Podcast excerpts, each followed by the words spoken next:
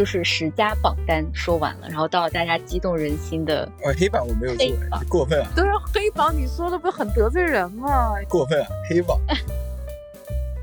就是咖啡是一个农产品，就没有绝对的稳定好喝啊，至少我没有见过哪个咖啡师烘焙商是永不翻车的。便宜归下，不如买好的埃塞吧。这个好的，埃塞几会？对好的？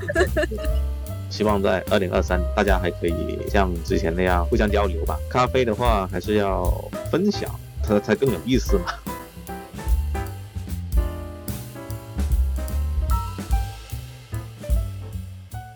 这里是主题是咖啡，话题经常 Plus 的 Coffee Plus 播客。我们是一档干货满满、言之有物的咖啡内容播客，将不定期的邀请海内外咖啡人和爱好者们一起聊一聊和咖啡有关的话题。我是雨佳，坐标在国内。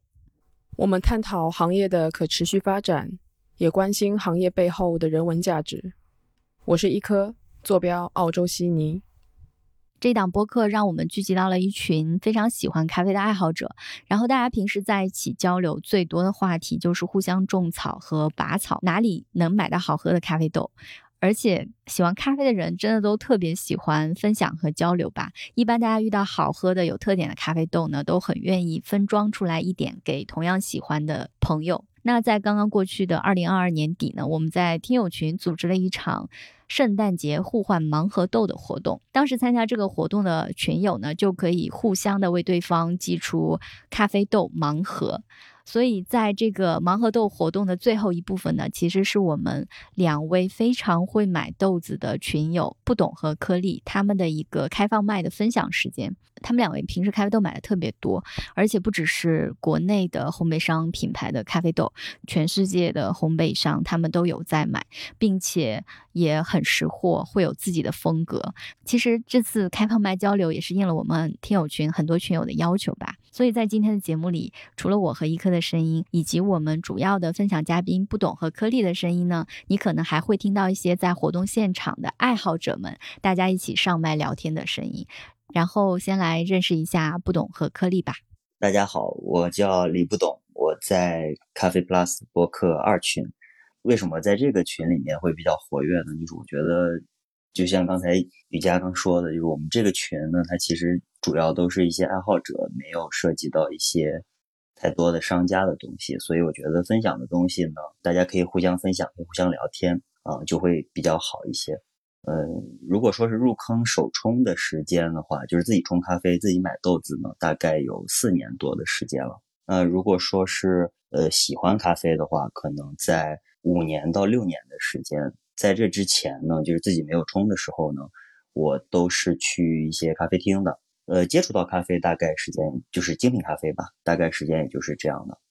最近这两年呢，玩的人越来越多了，比较好了，越来越好了，能接触到很多新的东西了。那我最近两年呢，买的豆子相对来说，相对于往年来说也是比较多的，而且我也去专门的上了一些课程啊，在我们本地的这个 PCA 的，就是国内的那个 PCA 的这个组织啊，我上了有意式的拉花的课程，然后上了有手冲的课程啊，然后未来呢，我可能还会去上，呃，会把手冲的课程呢上到高级，现在我是目前是中级，然后还有品鉴的课程。可能除了烘焙以外呢，我其他的课程应该都会去把它上一圈儿。也就是通过这个自己的买豆子，还有这个去咖啡厅的一些经验啊，跟朋友们的交流，啊，我也认识很多咖啡的这个就西安的这些咖啡店的店主啊，他们也会打比赛的这些朋友们，然后再加上我去上课的这些知识，这个方式吧，用这个方式来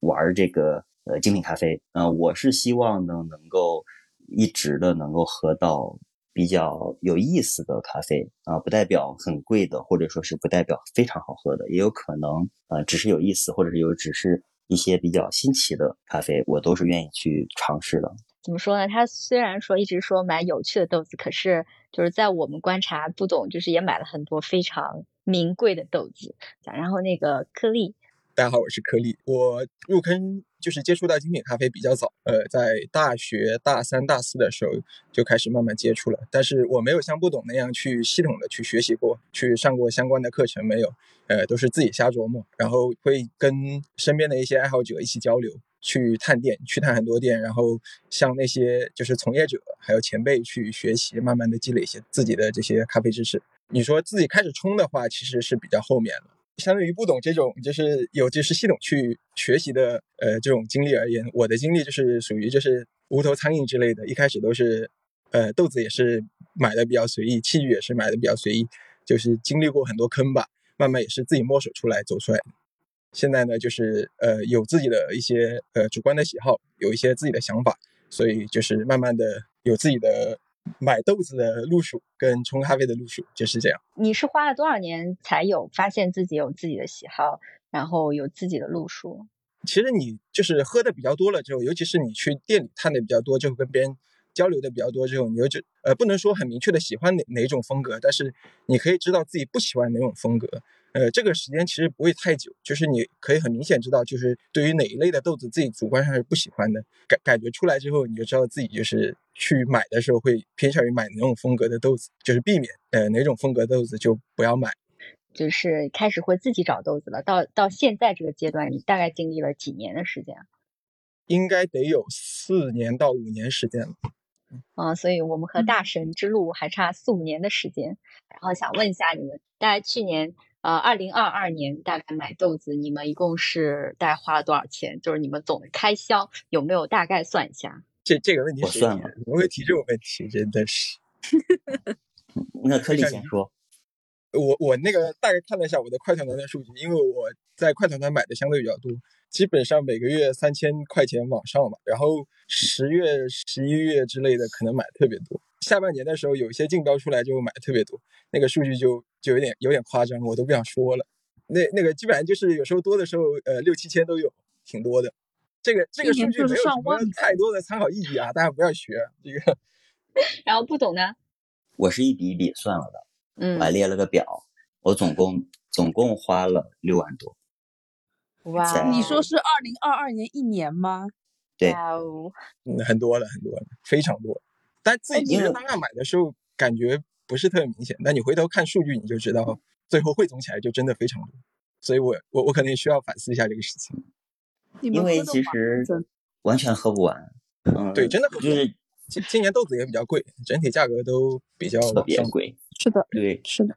而且又贵，也不如往年。这个就是，比如说像不懂，你这么认真做了准备和统计，相当于说你把过去一年你买的豆子都做了一遍回顾，你最后总结出来的你的年度，比如说这种十佳榜单，或者是绝对不回购的黑榜，有吗？然后就是我们不懂和颗粒提到的刚才那个榜单，就是我们在结束之后可能都会整理一下，会放在 show notes 里面，把这些信息整理出来。还真的就非常凑巧，我就看着我的这个账单，然后把我有印象好喝的豆子，呃，写下来，然后发现刚好有十个。我是从时间上开始列举的。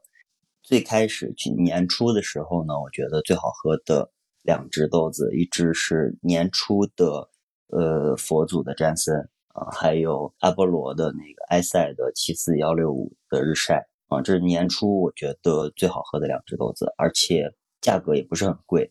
然后到了这个三四月份吧，然后我觉得那个厄瓜多尔的那金杯一啊，那个豆子可能就相对来说稍微贵一点了。然后还有 O N A 的呃那个索菲亚的晚收水洗啊，这个是大家应该都知道，就是买了的都说好喝。然后呢，就是呃有一个加拿大的那个烘焙商 Monogram，就是 M O N 那个牌子的玻利维亚的 Taxi 的龟夏。然后再往年中呢，我觉得最有印象点的比较好喝的是第一期的那个神曲的水洗，神曲庄园的那个水洗，它出了很多批次，我觉得就第一批的是最好喝的。我不知道大家有没有这种感觉啊？就可能颗粒也有这种感觉。对，因为它第一批好喝，后面又买了几批都没有第一批的好喝。再往后呢，就到了 BOP 的一些有印象点的都是 BOP 的一些了。今年我个人觉得最好喝的翡翠的 N 五，也就是 BOP 的 GN 零二。就是日晒的第二名，然后还有就是 GW 零六也是翡翠的，就是它竞拍的 W 三水洗的标王，还有就是那个欧娜黛博拉的那个日晒奶咖，那个我觉得是那个特别好，是我唯一今年印象点比较深的一只意式豆子。这大概好像就是这十只了。然后我觉得这十只是我今年里面就我个人认为最好喝的豆子。那还有一个特别的，就是我觉得最奇特的，也是我认为最有意思的一只豆子呢，是九零家的那个柚子柚子那个豆子。那个豆子呢，我觉得喝起来呢，它已经不能用好喝或者说不好喝来形容这个咖啡豆了，因为它已经不像咖啡了。啊，它喝起来有一点。酒的感觉，清酒的感觉，咖啡味儿比较少了，也一完全是一点都不苦，而且冲起来也很神奇，可以做到一比十八的这种萃取，然后也还能萃，就是那个粉床还是有香味的，大概就是这是比较好评的。哎，我们等一下再说那个黑榜啊，就是提到这些豆子，嗯，颗粒你有没有哪几只，就是同样也喝过，然后有有一点共鸣的，就是比较熟悉的？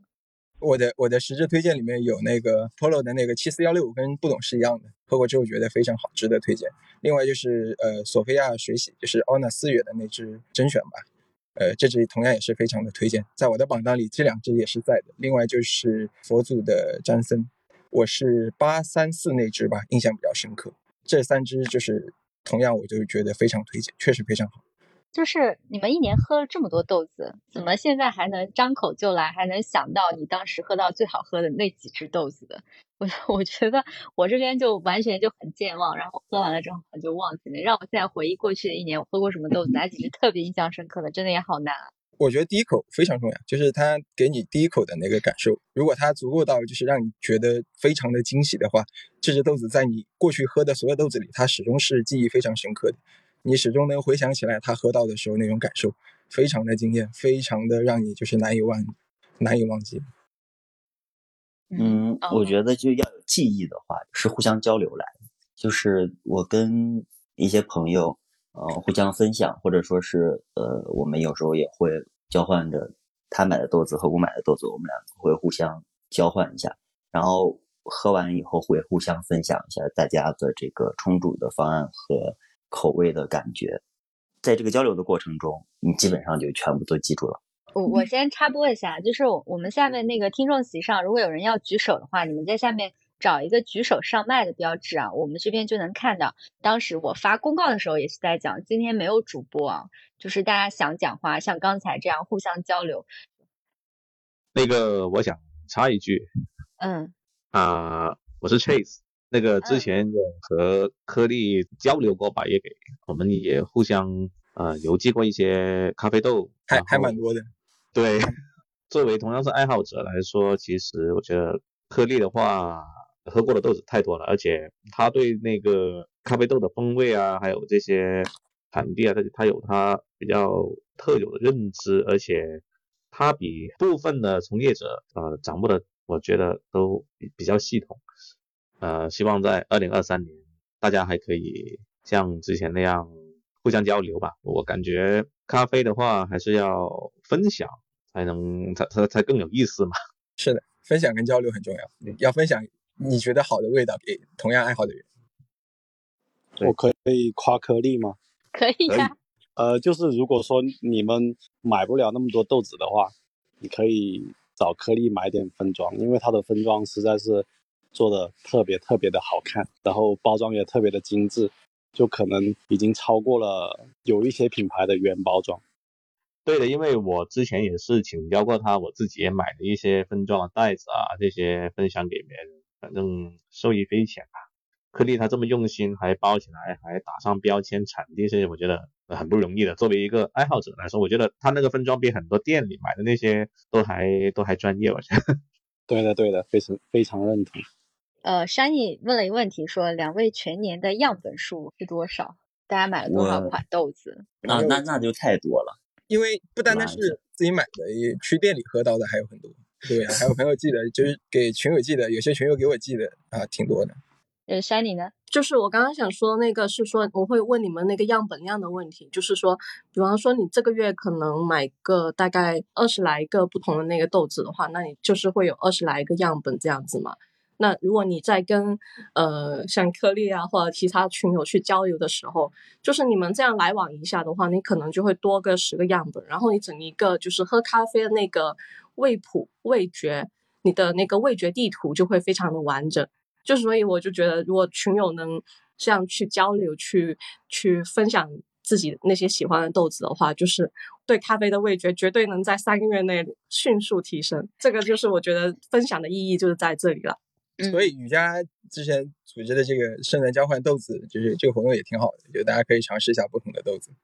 对哎，我这个事情其实我我之前有想过，因为我觉得上次圣诞交换豆，我觉得大家真的都好棒，因为你们都是拿出来。就当时说的时候开玩笑，都说要拿陈豆陈豆，结果最后都拿出来自己最好的豆子，你知道吗？甚至还有好多朋友，他们还专门就是去买豆子，说要交换了，然后觉得自己家里面没有什么好豆子。这里想跟大家交代一下，我们上一次的圣诞盲盒豆活动呢，一共有一百位群友报名参加，然后我们在后台进行了随机配对，大家进行了互换。这里想特别感谢我们的群友，来自上海的白金咖啡豆子店，来自南京的易可坊咖啡，还有来自景德镇的德林造味，给我们额外赞助了非常多的豆子作为奖品发放，也很谢谢各位群友的参加。刚才因为那个不懂不是讲了他的年度十佳嘛，然后同样是年度十佳，然后刚才那个颗粒，你还有没有你的年度十佳？就是除了你刚刚讲那几种，还有其他的补充吗？年初的时候喝到过日本的 Leaves，它出了一支二零二零年那个 S S U E 那个庄园出的一支七四幺六幺五八吧日晒，这个印象也非常深刻，它的甜感非常好，很有惊喜那种感觉。呃，另外就是四月份那个 O N A 同期它。除了索菲亚水洗之外，还有支秘鲁的龟下水洗。那支龟下水洗对我来说，呃，在我喝到过的秘鲁里边印象非常深刻。这支我觉得可以列到我的年度十佳里。再往后有一支一颗选的那个萨尔瓦多那支日晒的帕卡马拉，我觉得这支豆子非常棒。今年喝到过这么多的帕卡马拉里面，呃，这支绝对是我喝到过觉得最好的一支帕卡马拉。就是很难得，因为帕卡马拉其实想要喝到好喝的，本身我觉得挺难的，因为它烘焙也比较比较困难，因为它豆子非常大。这只我觉得一颗选的非常的棒。另外就是再往后的话，是那个瑞士的 Rose，就是那个 Matt Winton 他创的那个品牌，他后来出了一个呃比赛用的那个拼配吧，它是呃詹森拼上。呃，圣塔玛利亚的那个龟下，两个龟下拼在一起，这只龟下拼配非常的出彩，它的花香非常的棒。然后再往后的话，瑞士的马妹，它的一只冲浪板龟下，冲浪板龟下是我今年喝到过印象比较深刻的一只，但是它比较小众，就是只出了一段时间，后来就没有，也是一只日晒的龟下。还有就是最后两只的话，一只是德国的灯塔，它出的一只驴子的龟下，是 ASD 处理的。呃，非常的优秀。还有就是我给雨佳分享过那个 Onyx 美国的 Onyx 出的艾丽达龟下，也是哦，呃 ASD 好喝的。这个这个你应该有印象，对。对。哦，那只我去店里喝，我去澳洲的那个咖啡馆店里喝，冲的好难喝。那一只？阿里达龟下，阿里达龟下。我觉得那只非常神奇的是，就是后面的批次我也尝了，确实不太好，就差异蛮大的。就是后面你说的这几个里面有好几个都是批次不一样，味道差别。对对，差异是大。肉 rose 那个也是，第一批次的就很好，第二批次的一言难尽。就是这个批次的差异，就你们觉得，就我们毕竟我们这里没有烘焙师啊，就不知道发生了什么。但是你们猜测，你们感觉啊，它发生是哪一步没有做好，或者是这个差异的来源原因是在哪里？呃，我了解到就是有一些它生豆就有先后差异，导致这个生豆本身品质是有差异。啊，我问过一些就是也是从业者的朋友，然后也是烘豆的，他们呢跟我讲的这些差异呢，他们认为非常的正常，因为他们的以他们的出货量不会说是有真正主理人去一锅一锅去看或去去评测评测，他无法保证每一批都像第一批那样。那么精细的去做，或者小批量的那么去去做，嗯，所以我觉得是烘焙的这这个问题吧，应该是。我觉得很有可能一种状况就是，可能是第一批大家生豆先进来，一定是 head roaster，就是主烘焙师，他可能会去测试设定一个曲线，然后之后的话，之后的一些批次可能就是其他的一些烘焙师，就是根据那个曲线去烘，但是哪怕是同一条曲线，你都很难烘到一模一样。随着时间的哦推移，豆子肯定也会变化，而且天气啊什么各种各样的问题。呃，我我能不能说说一个说一个原因？呃，有可能是环境不一样，然后其实烘焙的时候，他们在他们当地喝到的是好喝的，然后因为可能湿度啊各种环境不一样，然后发到我们手上的时候，就其实我们喝到的也会不一样，因为呃湿度越大的地方，它的感官的敏锐度其实是越高的。呃，这嗯个之前呃那个新加坡的那个 Homeground 对 Homeground Homeground 那个主理人，他分享的时候，他们不就是他比赛主题跟这个有点有关系，然后也提出了这种想法。然后刚才就是十佳榜单说完了，然后到了大家激动人心的呃，黑榜我没有做黑，榜过分啊！黑榜这个对啊，黑榜你说的不很得罪人吗？对啊，太得罪人了，我没敢做。哎黑榜问我们归问，是不是？那怎么答看你们自己怎么处理了。反正我们也没有什么利益关系啊。这不懂应该准备了你的黑榜是吧？嗯，大家还是理性看待啊。我现在先说一下，理性看待啊，不是说因为一个黑榜就否否定人家一个品牌，不是这样的啊。对，嗯、而且呢，这个黑榜呢，也只是我个人的感官，因为很多豆子大家还觉得挺好的，但是在我这儿我就觉得，啊，首先我想说一下这个黑榜，它不是多么的难喝，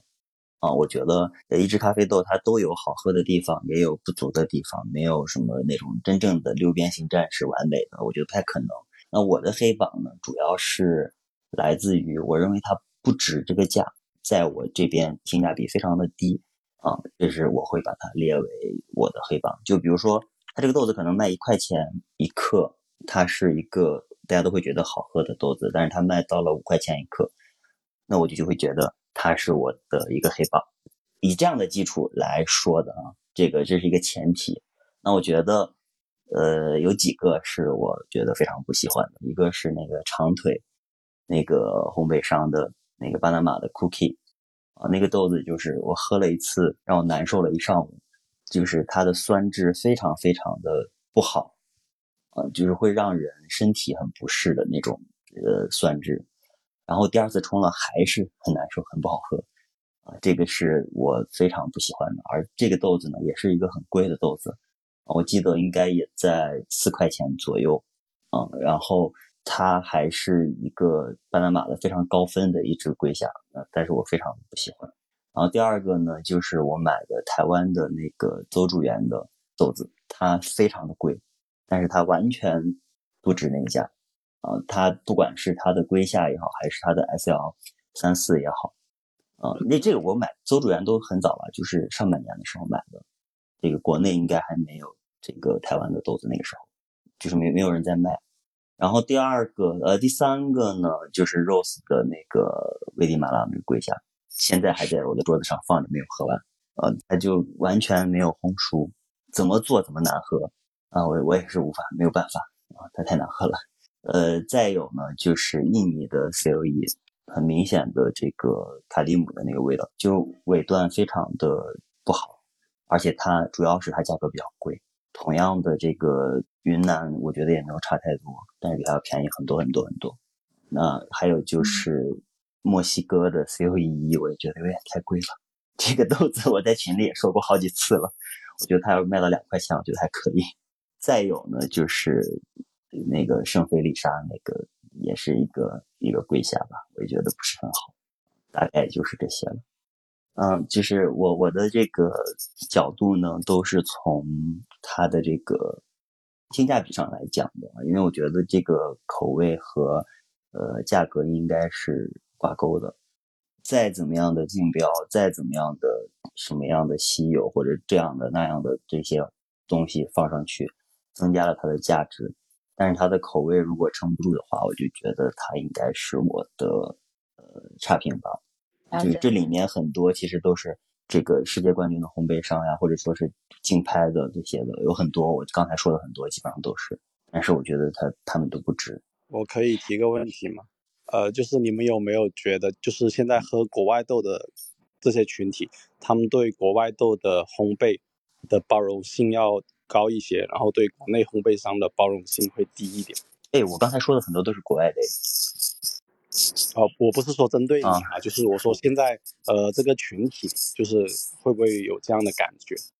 呃，我我个人觉得，国外最大的优势是便宜，可能从这因为便宜，所以大家的包容性会高一点。就是这个豆子如果是一模一样的味道，你卖两块钱，他卖三块钱，大家肯定会觉得两块钱那个我的包容性更强一些，因为我花的钱少。我觉得那些贵的豆子就是国外会卖的便宜一点，但是普通的口粮豆的话，其实我觉得还是国内好像是便宜一点。对对，毕竟成本运输成本还是挺高的。就我我的购买建议一直都是国内的烘焙商排在第一位的，然后正规进口的海外烘焙商呃海外的这个店铺是排在第二位的，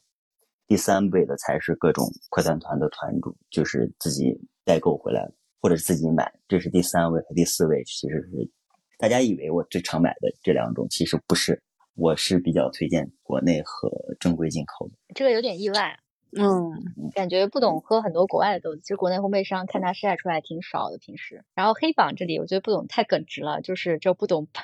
认认真真把这个问题准备了，然后又回答出来了。那其实你说这么多红榜黑榜，其实这个个人偏向就还蛮多的。因为比如说我们在说红榜的时候，可能一个一款豆子好喝，绝大多数人都会觉得它好喝。但是黑榜的话，可能就是个人色彩会比较重嘛。那么现在的问题就是，比如说像不懂和颗粒，你们两个人，你们买豆子的就是一个个人的偏好是什么？比如说我刚刚看到你们的红榜，其实很多都是水洗，就是很大比例都是这种水洗的豆子啊。所以你们自己的就是一个买豆的标准呐、偏好是什么？就是你们自己的标准来说一下。颗粒先说吧。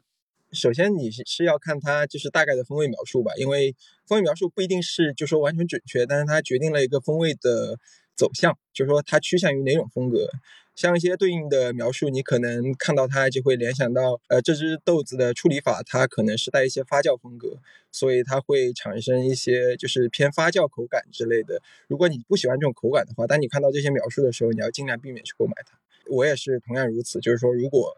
感觉这只豆子的发酵味可能会非常重的话，我就不会去购买它了。但是这是我主观感受上的判断啊。呃，另外就是说，豆子的豆种对于我来说其实没有说非常的重要。我不是说一定要是龟下或者什么稀有豆种才去买它，就是普通的豆种我也会买，只要多尝试。就是主要还是要看它的风格描述，包括大家对于这家烘焙商它的评价，就整体的评价，不能说精细到某只豆子，但是整体的评价决定了说这家烘焙商它的出品风格是怎么样的，是不是适合自己的呃喜好的。另外就是说，呃，庄园我会特别有名的庄园，我会去去倾向于会去购买一些，因为为什么？因为它的下限可能会比较高一点。什么样算是有名的庄园啊？是那种在 COE 和 BOP 上获奖的庄园吗？还是那，呃一方面是获奖的庄园吧，一方面就是可能有些比赛会看到那个选手用的一些一些豆子，它不一定是呃去参赛的，但是它确实也是非常优秀的一些庄园。其实我跟颗粒还有一点不太一样，就是颗粒呢，他提到了他不是很喜欢有一些发酵味儿比较重的豆子。那其实我没有这方面的排斥，我其实还是以我自己的好奇心为主来买豆子的。那我会对比较新奇的豆种、庄园都比较感兴趣。如果说是我没有试过的，我可能多少我都会去试一下。还会有一些一些往期的经验吧。那我个人比较喜欢的是相对来说比较均衡、比较风味比较具象的豆子。那所谓的均衡呢，就是它没有很很过的这个酸，或者说是很过的某一种味道，相对来说我能够更能接受一些。那风味比较具象的呢，其实就是可能多出现在一些比较贵的豆子，或者说是特殊处理的豆子。啊，会比较具象一些，那我可能会买的会多一点。那嗯，常规的购买呢，我就有一些我自己内心比较喜欢的庄园，一般它会出了，我就会买。就所以，我这里面其实分了是两种，一种是我自己的好奇心，一种呢是我内心有一些比较喜欢的庄园，我就会去重点购入。比如说大家这个我经常在群里面分享的一些庄园的豆子，比如说黛布拉呀、翡翠呀这些的，自己。比较喜欢的，那我都会去重点的去购买。主要其实就分这两种方向吧，一个是好奇心，就全是新豆种，比如说今年买的什么 AF 一、AF 二、HR 六一这些新豆种啊，我以前都没有见过的这些豆种啊，或者说是一些花里胡哨的处理法，我都会去试一试。剩下的就是传统的那些，每年都会买翡翠，你像我每年都会买。然后怎么样去挑选到那种性价比超高的豆子？可能你们刚刚都已经回答到了一点了，但是我觉得这个还是挺重要的，因为大家买豆子嘛，还是比较关心这种性价比的问题吧。其实这个这个问题就是我反过来看，今年我认为买的性价比比较高的豆子是什么样的，然后我反推的方式来总结出来的。那嗯，首先一个大前提就是这两年，刚才一开始我们有说，这两年咖啡豆涨价还是比较明显的，很多豆子一年比一年贵了很多。比如说大家比较喜欢的什么詹森呀、翡翠啊这些的有名的一些庄园的这些豆子啊，你会发现这这这两年越来越贵，越来越贵。那它的性价比本身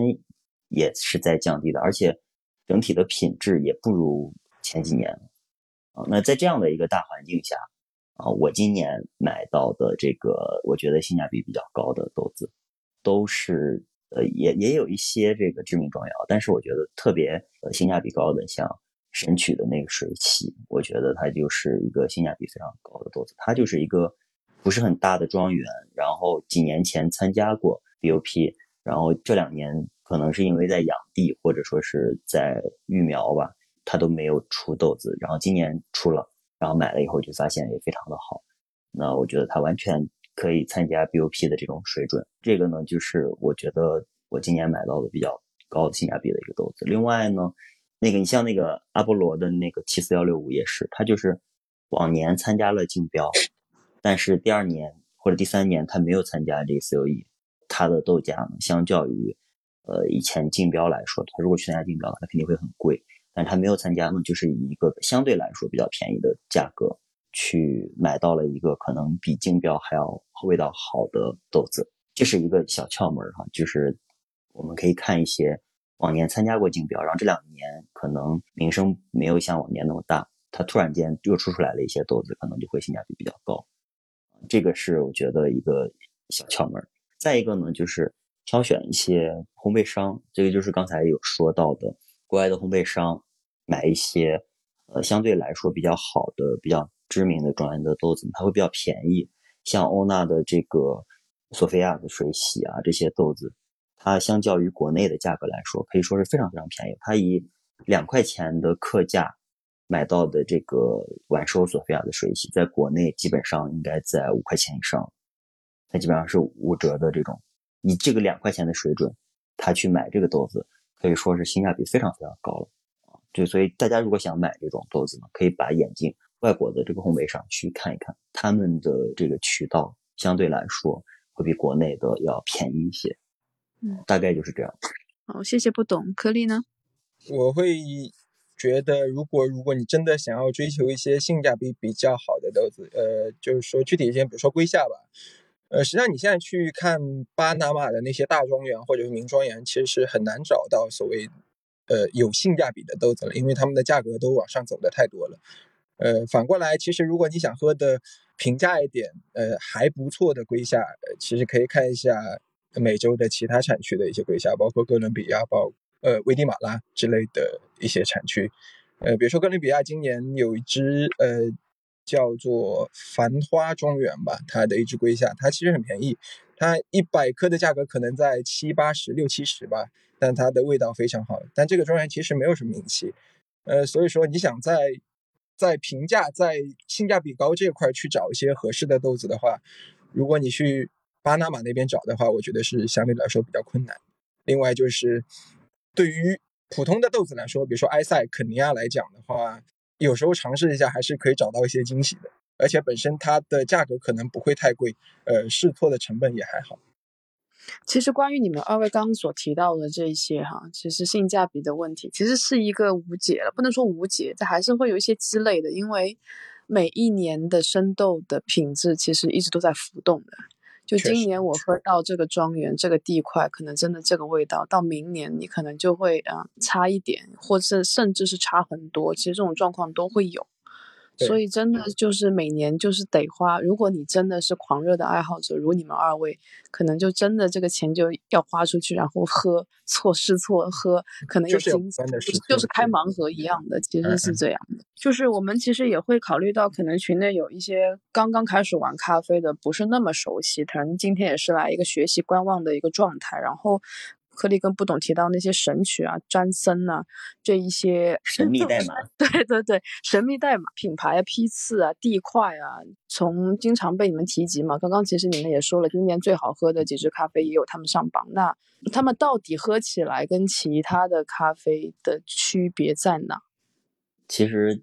在别的群里面也有人聊过这个问题，我们在激情聊天，然后我们别的群友就会说：“这个你们在说什么加密通话？我怎么都听不懂，你们在说什么？”啊，那那个其实我们在群内聊的这些，有一般都是时下最热门的庄园或者是烘焙商的豆子。群内大多数的爱好者呢，应该都是跟我一样的，他每一段时间购买咖啡豆的主力都是当时那个产区最最新产季的豆子啊，所以呢，这些豆子呢，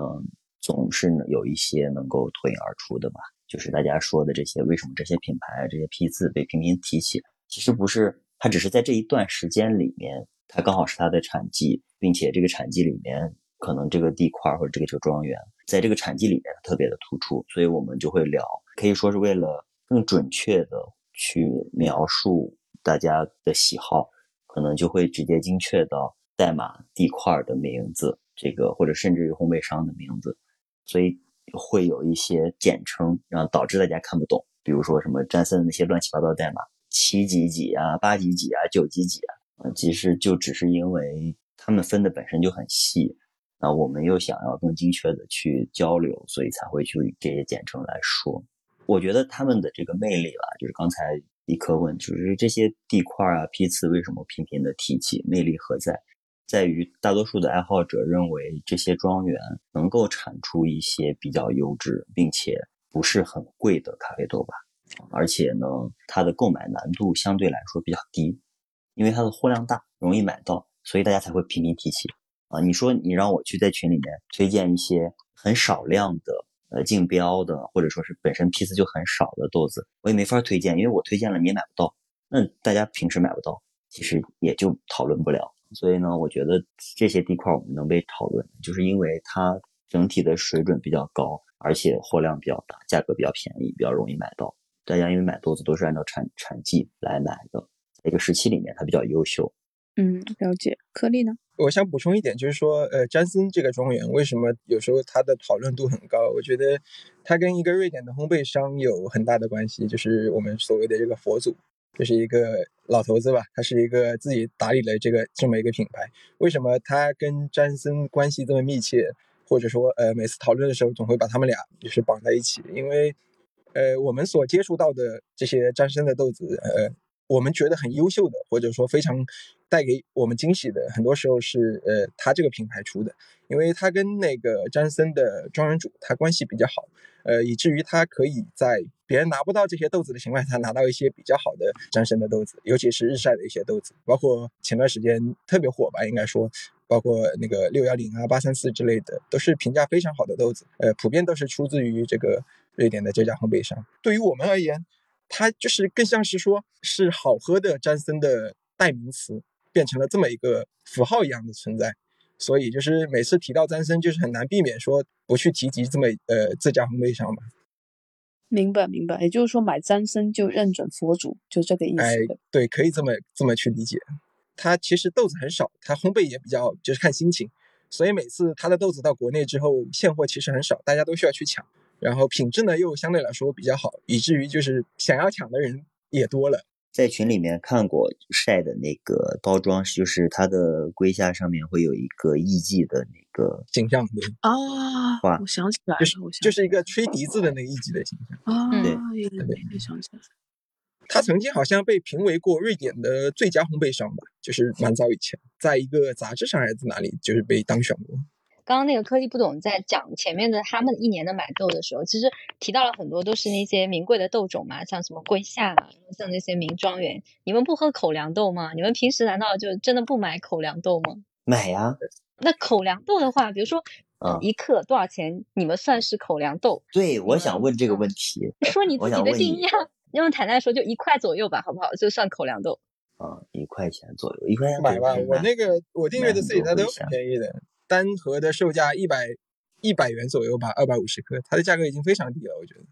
那你去年有喝到什么好喝的吗？印象特别深刻的吗？对，可能是那个布隆迪吧，一个很小的一个产区，这些产区其实很多时候是雷的。那我去年喝到的都还还可以，还可以。那不懂嘞，你这边口粮豆的话，你平时会买哪些？因为你刚刚不是讲你买国内的烘焙商还是蛮多的嘛。呃呃，没有没有很多吧，就是我会我没有颗粒买国内买的多，那我只能说是我会盯着几家买。呃，那个老王我肯定是经常买的。如果要非归夏的话，我最喜欢买的可能是埃塞。呃，埃塞是我可能除了这个归夏以外，我买的最多的豆子了。主要是因为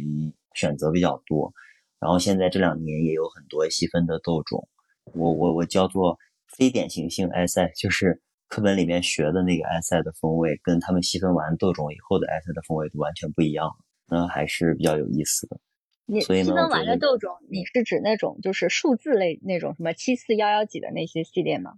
对。嗯嗯，你像那你们觉得现在不是有很多平价龟下出来吗？什么什么叫平价龟下呢？就是比如说呃一块多这些，你们觉得平价龟下和那种名庄龟下，你们自己喝下来感受差别在哪里啊？完全不一样。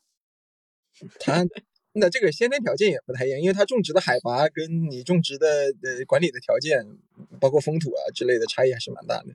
我觉得，呃，它如果不叫龟夏，就是我可能我自己脑子里的龟夏还是巴拿马的这个龟夏的风味走向比较多的这种感知。然后它，呃，也叫一样的名字，然后但是其实风味差距还是蛮大的。大部分除了巴拿马以外的龟夏，可能味道完全不一样了，给你的感觉。这是不是不是一种豆种？也不能说它不好喝，它可能实际上还真的不是一种豆种，因为它它在当地种的时候，可能基因也受过一些污染。嗯，这个我之前在群里面也分享过一篇文章，就是讲龟下的几种的，像那个这个叫叫什么哈哈什么维的那个龟下，其实它就就跟巴拿马的龟下完全不一样，就它所产生的风味也是不一样。这个我们刚下面有个人说，便宜龟下不如买好的埃塞吧。这个好的埃塞挺会的，对，反正这个我我因为我的入坑豆子啊，就其实就是埃塞，我对它有一个初始的比较良好的印象，而且大概四五年前、五六年前的那个埃塞呢，它确实也是很好喝的，在那个时候，我对于埃塞的认知也是花香，然后有这种明亮的酸，我觉得它是非常值得购买的。对，所以我这些年如果买口粮的话，我会往埃塞的这个方向去去靠，然后会买的多一些。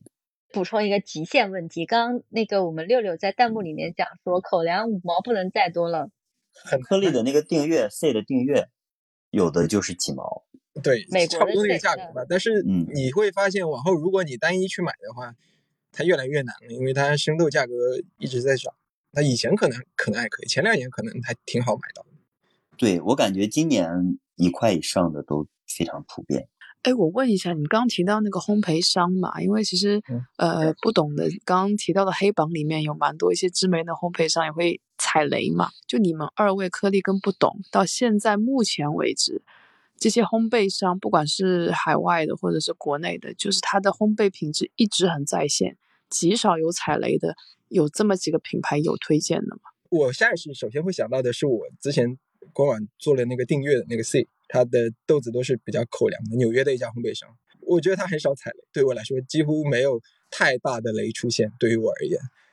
就是我推荐两个，大家也是好评比较多的两个，一个是佛祖，一个是德国的那个谷仓 The Bar 啊，这这两家是我近期以来我觉得踩雷比较少的。就是国外的烘焙商，国内的，呃，我觉得大家应该都知道我喜欢买谁，K W 自在心老王，我是最喜欢买他们家的豆子。这三个我觉得都是踩雷比较少的。群里面好好多人在问一下，说你们一天喝几杯？颗粒大概一天可以喝五杯，我不知道不懂一天可以喝多少。五六杯差不多吧。嗯，我如果说是在上班的状况呢，一般也就是自己冲，就是两到三杯，然后我会去中午，我每天中午会去咖啡馆喝，也就是大概四杯五杯的样子。就我我其实给大家推荐过啊，如果大家的喝的量就是这一天一杯的话，我在群里面其实推荐过，你可以每个月买一个那个那个德国的那个 The Brown 的那个大师订阅买一包，然后再在这个欧娜的这个典藏里面选一包就刚好，因为他们每个月都会出自己的新豆子，然后你也不用太选，你就按你的喜好选，就我觉得就可以了，而且也经常这些烘焙商呢也比相对来说比较稳定。我觉得是一个比较好的办法。它的那个大师订阅，我每个月我都买的。啊，它其实有一些豆子是非常好的。嗯，下半年的像什么大家比较好评比较多的驴子的桂夏，那个奥伯拉赫的桂夏，还有那个极光的那个火石地块的桂夏，这都在它大师订阅里面出现过，而且都挺便宜的。相较于国内的烘焙商来说，它都挺便宜的。还有这个苏丹乳妹，上个月的苏丹乳妹，这个月的也门也门炼金术。很多不同的产区由他们来选，然后你跟着买就好了。哦，我觉得这样就比较简单。哎，我再追问一下，不懂他们两个一一个是德国的烘焙商，一个是澳洲的烘焙商，然后你是通过什么渠道买的呢？这两个牌子我都推荐开着，开着咖啡啊。对，因为它是正规的这个进口商，它的物流时效是最好的。在大家买欧娜的时，呃，都是一个月的时候，它基本上就是两周，当然它会贵一点哦。也还有很重要的问题，就是我觉得可能现在已经有很多，呃，很多人在听的时候，已经可能会有点跟不上，因为我们提到了很多这种国外的烘焙商的品牌，还有这种庄园的名字，然后还有一些豆种的名字，所以说很多群友都问了一个问题，就是说作为一个普通的咖啡爱好者，你们是怎么样才能？了解到这一些各个产区的呃名称啊、处理法呀，或者一些新奇的、有趣的豆种啊。然后他说，你们有没有一些，比如说可以推荐的信息渠道啊？有吗？除了水群之外啊，当然水群是一个好办法。其实我主要就是通过天天在群里面水群，才了解到、接触到很多庄园，然后很多豆种的。所以我还是挺好奇，因为你们其实像像颗粒。比如说，嗯，你前些年这个信息搜集是怎么做到的？国外的社交媒体吧，国外的社交媒体一般它相对来说可能相关的信息更新的会比较快。然后你国内其实水群是最快的、最有效的渠道，虽然它是水群，但是有时候一些信息它会发布的比较及时。另外就是我我喜欢那个看那个咖啡三六五的公众号啊，他有时候对一些东西的总结还有概括都挺好的，它的公众号也推荐一下。哎，今天那个咖啡三六五好像发了一篇文章，哎，他们也是做了一个年终总结类型。对对，他他他会做做做一些定期的总结，还挺好的。因为他接触到的豆子是非常多的，因为他本身就是做这一块的。贵哥的这个公众号，我记得以前写过一篇关于烘焙档位的，他自己分的烘焙档位的那个，我觉得。大家应该可以有有时间可以看一下，对对对对，国外的烘焙那个贵哥就是那个咖啡三六五，对对对，就是他。然后他其实对他对于国外的这些烘焙商，因为他在做代购嘛，呃，有一个他自己认定的烘焙档位的，就是由烘焙的浅到深烘焙档位的一个自己的定义，我觉得可以去看一下，还可以。你们平时除了上那种刚刚你提到的三六五咖啡的公众号，还有其他的公众号可以推荐给一些新入手的群友做个参考吗？哎，其实这个我自己哈，就是这么些呃年来，我越来越不喜欢关注商家的公众号了啊。这个很多品牌会把自己的豆子夸的天花乱坠一点，对，无懈可击的那种感觉，我也能理解嘛。这个哪有人？卖自己的东西，说哎，我这个东西不好啊，你你来买吧，这不合理。所以呢，他们一般都会说自己有很多多么好，多么好，多么好，让让你去买。我我觉得呢，可能我更多的关注的渠道呢是各种的这个爱好者之间，我们去互相交流，是我觉得就是应该说是最直接也是最真实的一种交流的这个方式吧。嗯，这里面的交流方式呢，可能包括了我们互相换一些豆子，包括一些私下的讨论啊。其实那个咖啡 plus 这个群呢，其实也就是一个主要就是一个爱好者比较多的一个群。那这里面的讨论，相对来说就比较少。我刚才说的那种啊那种问题。第二呢，就是如果说往专业方面的推荐啊，呃，平台或者说是一些了解的话，我比较喜欢在 B 站看一些比赛的视频啊。如果大家有想往更深入的去学习的话啊，不一定像我去上课。但是大家可以去看一看那个 BH 的课程或者是公众号，他也会讲一些东西，我觉得都还蛮不错的。我想说，那个 BH 课程还是稍微会有一点一点深，可能对于初入的爱好者来讲，对，嗯，基础的框架可能还是得有一定的了解以后才能去看吧。就是现在国内这个环境下，其实有很多自烘焙的店，咖啡店里面去买豆子，然后他想问一下你们有没有什么建议？现在的这个咖啡馆真的是如雨后春笋般。一茬又一茬，那很多咖啡馆的这个从业者呢，其实并没有很可能没有这个咱们群里面的爱好者懂，有很多都是这样的。因为我我自己朋友咖啡馆，我都能感受得到，他有可能没有人了，他招来的人就不太懂咖啡，需要很长时间的培训，他才能够这个上手，这是一个现状。那有可能他冲出来的咖啡就不。不是很合大家的胃口，大家会觉得这个店不是很好，这是我觉得国内咖啡馆的一个现状吧。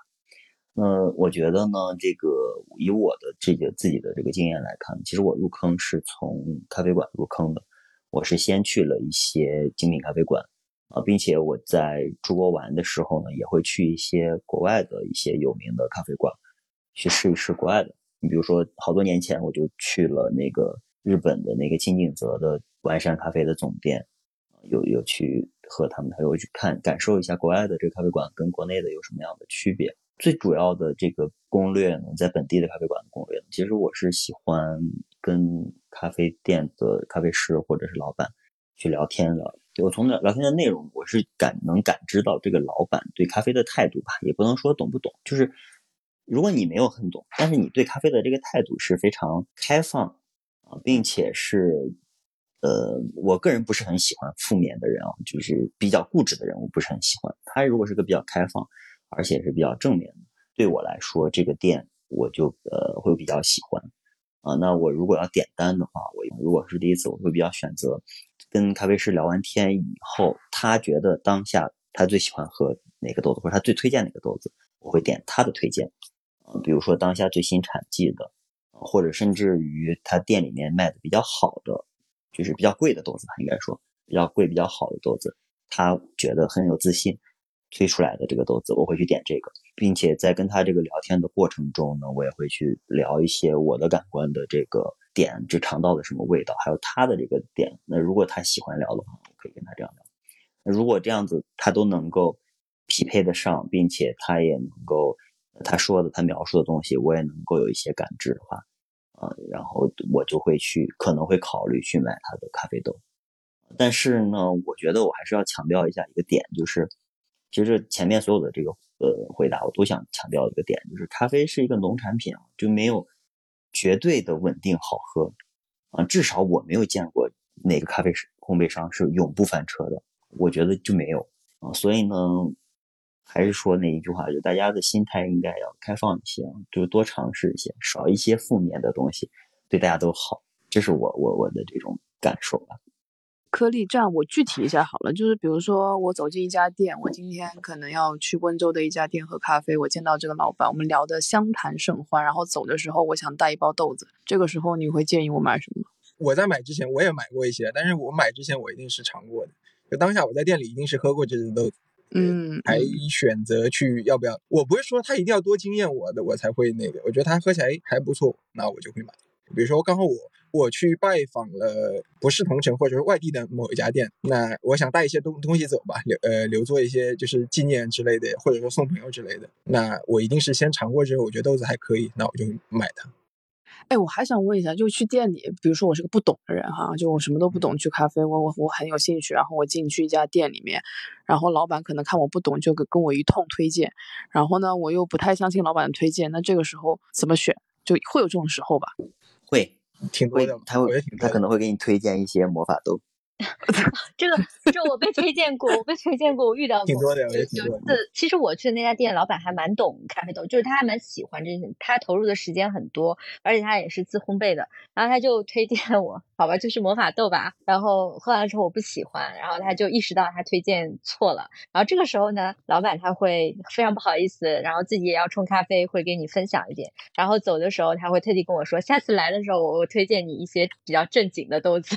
就这样子。对，这个这个还其实挺那个的，因为其实对于刚刚入坑的一些小小那个咖啡爱好者去店里喝，就一开始就给他推荐那种很重发酵的，就如果给他的第一印象感觉哦，原来精品咖啡是这样的，他以后可能就不见得会常去消费。不不不，他们之所以会推荐给他觉得是新手的人，他们会反而会哦去推荐很多这种风味很明显的，就是因为他们喜欢呀。而且我觉得很重要的是，你在跟老板交流的时候，那个埃塞水洗冲不出来它很特有的风味吗？我不这样这样，我不这样认为，我觉得是老因为有些有些有些客人，如果他刚接触的话，他会觉得它很酸了，就是对就是对于他来说太酸了。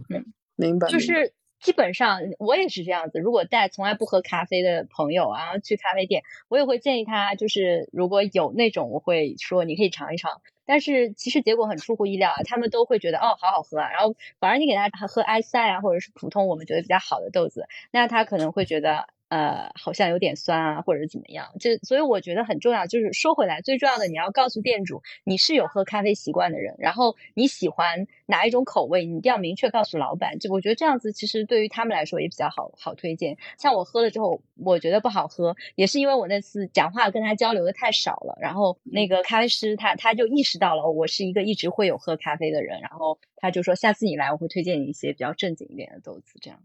刚上麦的朋友，如果你们想要说话跟可颗粒或不懂互动的话，你们可以开麦 Castle 啊。我对，我觉得，我觉得反而那些咖啡馆主可能会推一些风味比较明确一点的咖啡豆，因为刚开始接触，他品不出来这种呃上面所说的这些风味的一些东西，反而一些可能比较模仿的豆子，反而会让这些刚接触的人觉得原来咖啡可以是这样子的味道，而不是像星巴克啊、呃肯德基、麦当劳一些只有苦啊、焦啊这种的味道。因为我跟我朋友去喝，他可能比我晚接触，然后他会比较倾向于这些花月夜啊、桃乐千啊、桃桃乌龙啊之类这种比较我们可能喝了一些精品咖啡可能会比较抗拒的一些味道，反而他们可能会觉得反而会好喝。然后有些咖啡馆它可能需要生存，它可能也会在售卖这一些咖啡豆，因为呃市场主导还是一些年轻的或者是一些刚接触的会比较乐意会接触到这一这一块，然后有一些可能像我的话我可能不太会很乐意去买桂虾或者是呃这些比较贵的，觉得可能好喝的，呃我可能会反而去喝一些我没有喝过的，呃像去年那样子，我可能上半年都在喝云南，到了下半年我都可能会挑某一个豆种来喝。下半年的时候我就一直在喝粉红波旁嘛，看到有粉红波旁就买，看到有就买，所以每基本上国内国外的一些都喝过了，然后感觉到喝咖啡这东西还是挺挺有意思的，就可能大家不同的人可能对咖啡的追求也不太一样，这样子。我感觉群里面这种氛围还是挺好的。其实我一直都想做一件事情，就是说，比如说今天我们定一个主题，我们定个主题就是今天我们只喝肯尼亚的这个产区，然后我们不同的烘焙商就只喝肯尼亚，然后你就可以喝到不同烘焙商烘的肯尼亚，你就大概可以知道哦，肯尼亚的一个一个印象是在这里。那其实对于刚刚入门的咖啡爱好者来讲，这也是一个很好的一个系统学习的办法。它可能比较慢，看起来有点笨这个办法，但其实还蛮有效的。对，嗯。下一个是云南咖啡是最好的，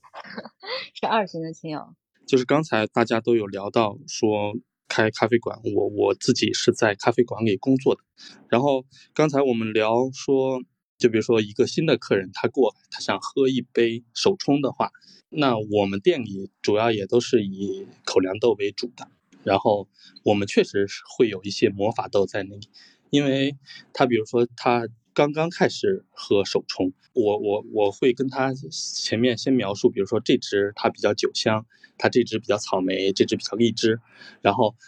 呃冲煮了之后，确实他就能感受到，然后我觉得对于他们来说，他们也觉得是可以接受的。当然，也不是说我真的就喜欢魔法豆。然后你比如说有这些水果调性的话，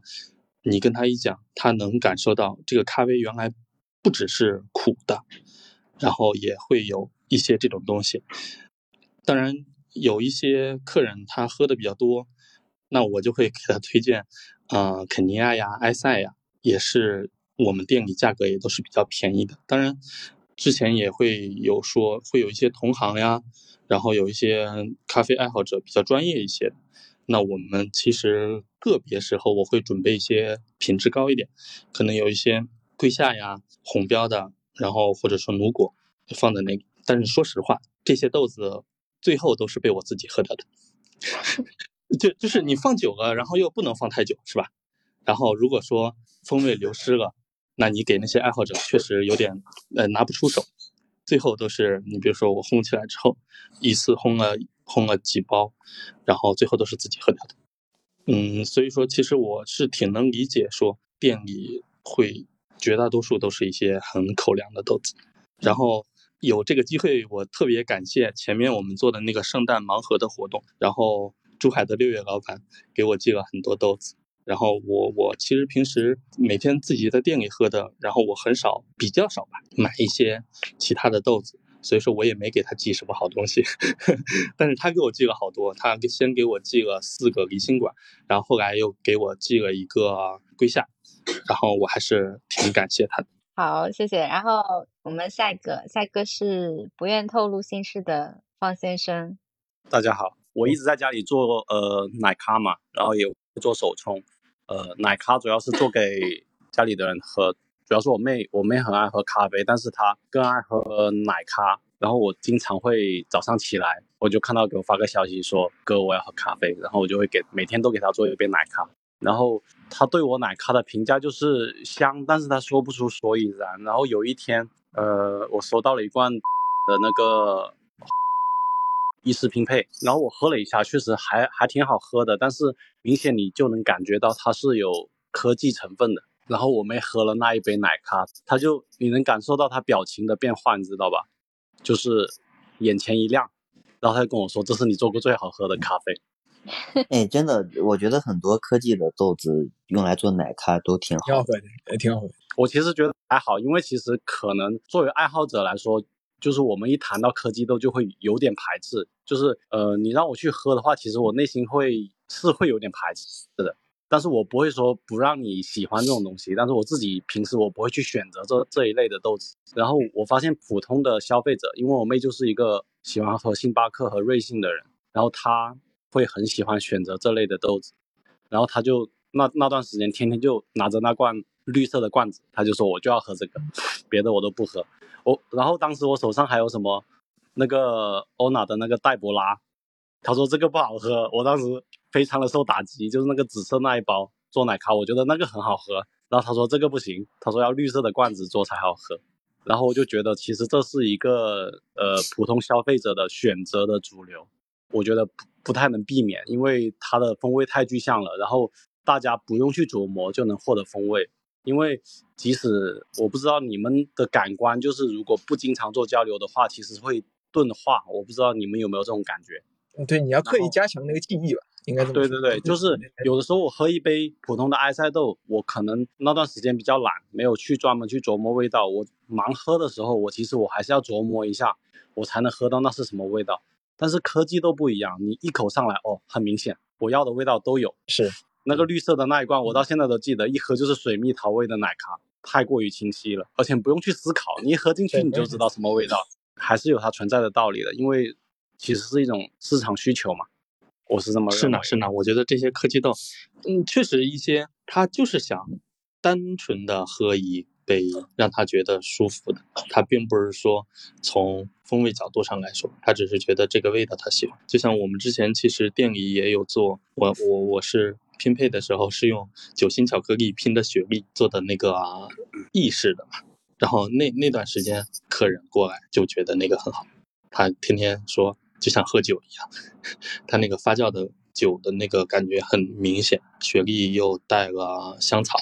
那种感觉，反正他们就还是蛮喜欢的。它这个市场选择还是有需要。从一个门店经营的角度上来说，大家就是喜欢这个呀，那我也不能说，哎，你喜欢这个，我就是不卖给你，那没有这样的道理的，是吧？是的，是的。但是你们有没有就是有没有看过我们群里的大概有一千多条的那个 COTD 的冲煮记录打卡？很多像像我们这种呃已经喝咖啡很久了，然后大家已经有自己一定的感官基础了，然后你有看到那个大家打卡的豆子，很多还都是水洗、日晒，然后这种传统处理法的，好像我记得大概会有百分之八十以上的都是这种传统处理法的豆子。在这些比较久的爱好者这边，所以这个还蛮有趣的。其实就是很多他们不怎么喝咖啡的普通的消费者，反而可能在咖啡店里面，尤其现在在这种小精品咖啡店里面，可能还更会就是容易被那种突出的风 味被抓住味蕾。但是其实到最后可能就不一样了。喝久了之后，我自己会觉得喝来喝去，到了最后会有点返璞归真的感觉，就是还是水洗、日晒，然后蜜处理是真爱。虽然我是一个种发酵爱好者，有啊，大部分都这样吧。然后刚刚上麦的这位 Terence 吗？我我是你们的蔡老师啊。啊，蔡老师，那是蔡老师，我这个是从业者，咖啡馆的关注。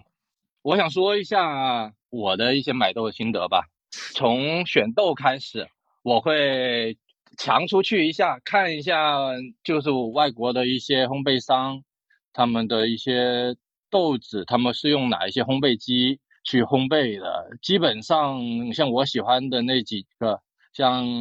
Hatch 啊、C 啊、Passenger 啊，都是用的清一色的 Lorraine，我就比较喜欢。罗 n 的烘焙的风格的豆子，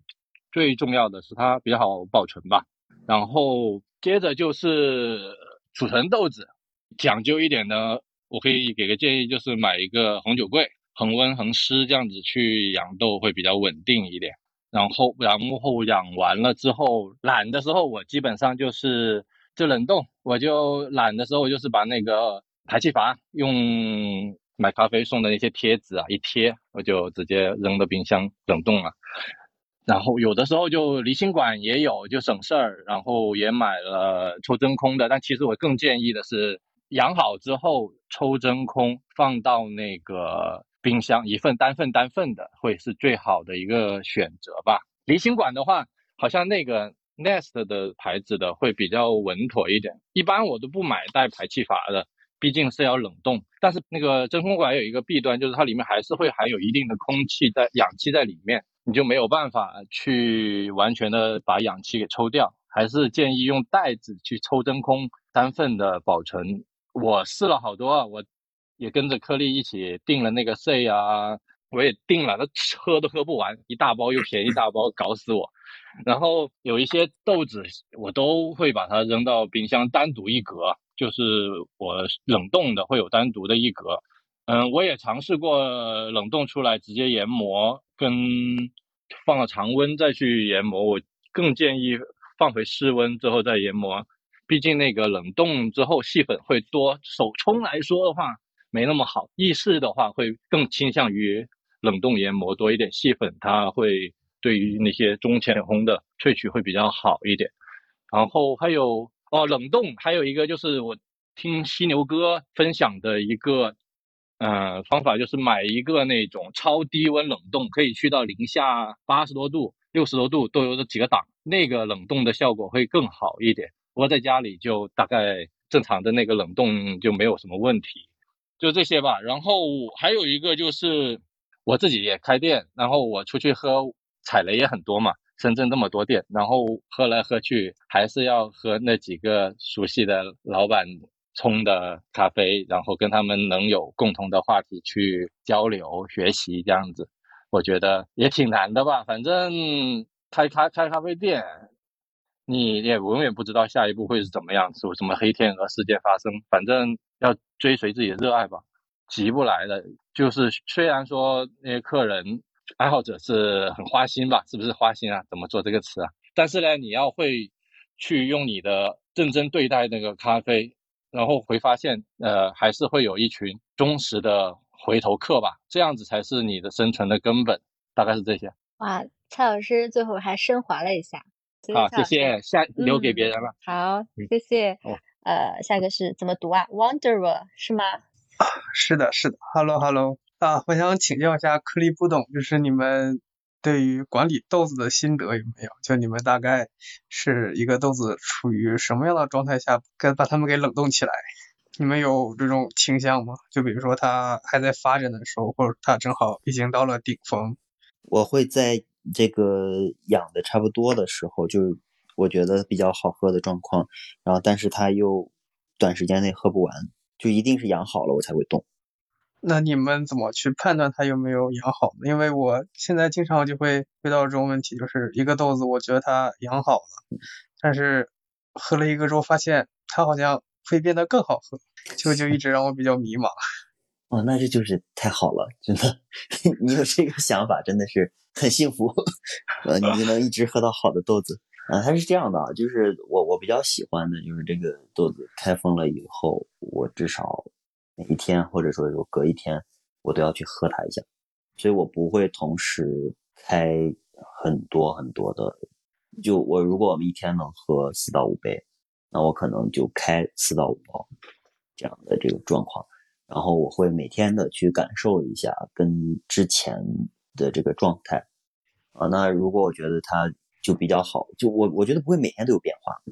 这个我不知道你们有没有这种感觉？嗯，我也不会。就是烘焙时间很短，我一般也不会开，因为我买豆子太多了，所以我一般开呢都已经它已经放了一段时间了。